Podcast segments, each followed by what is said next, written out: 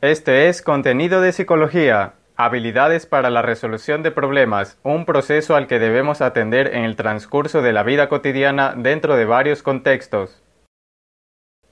¿Cuántas decisiones has tomado el día de hoy? ¿Han sido pocas? ¿Acaso muchas?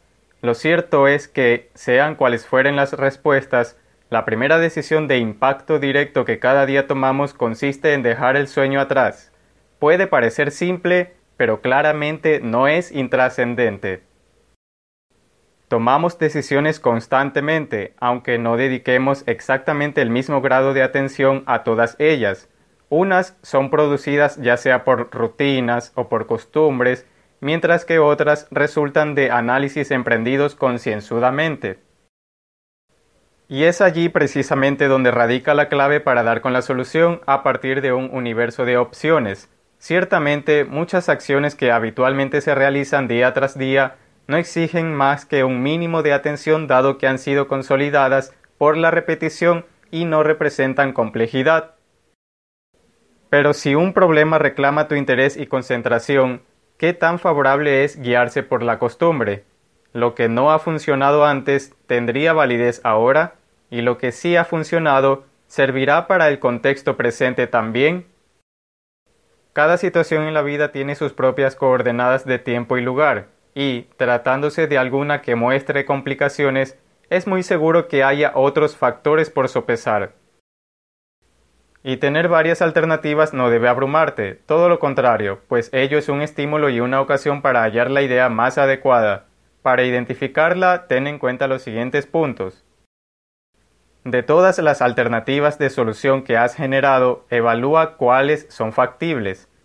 Luego vas a analizar qué consecuencias positivas y negativas se derivarían de cada una de esas alternativas si las escogieras tanto a corto plazo como a largo plazo, considerando estas variables.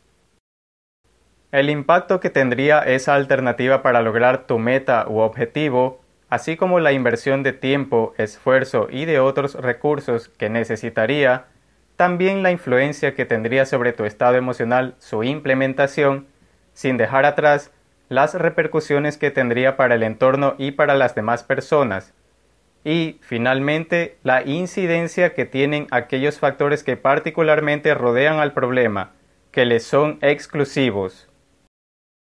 En función de todo ello vas a asignar una puntuación a cada consecuencia que hayas establecido utilizando una escala que contenga tantos valores positivos como negativos, como, por ejemplo, desde menos 5, que indicaría que es una consecuencia muy negativa, hasta más 5, que indicaría que es una consecuencia muy positiva.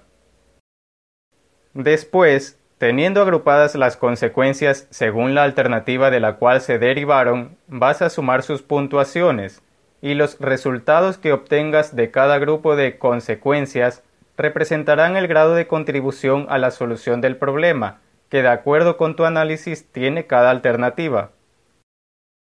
Con estos valores podrás determinar cuáles son las alternativas idóneas para tus metas.